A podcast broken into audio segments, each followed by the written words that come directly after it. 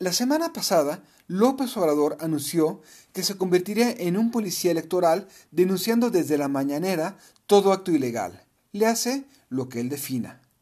Días después, solicitó al INE y a los partidos ceder al gobierno sus tiempos en radio y televisión para transmitir mensajes relativos a la pandemia. Puede la oposición darle el grito en el cielo, pero tiene lo que merece. En 2007, para apaciguar al propio López Obrador, acordaron leyes electorales sobrereguladas hasta el absurdo que matan la competencia a nombre de una malentendida equidad.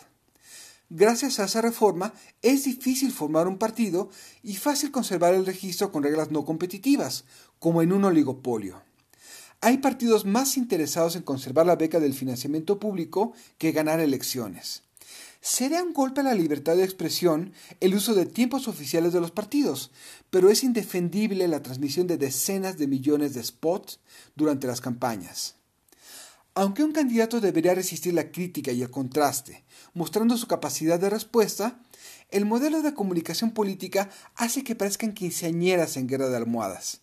Al primer ataque, se tiran al suelo como si se tratase de ser la víctima más convincente. Las reglas pusieron a los partidos en una zona de confort tal que en 2018 sucumbieron ante el candidato que transmitía algo, aquel por quien hicieron la reforma de 2007. Y es tan creíble que su discurso moral es más fuerte que la ley. ¿Qué tal si abrogamos nuestras leyes electorales después de las elecciones? Aprovechemos que Bartlett sigue vivo y regresémosle la facultad para organizarlas o seamos autocríticos para rescatar lo que valga la pena y hacer algo más eficiente. Soy Fernando Duorak y esto es Realpolitik 101. Hasta la próxima.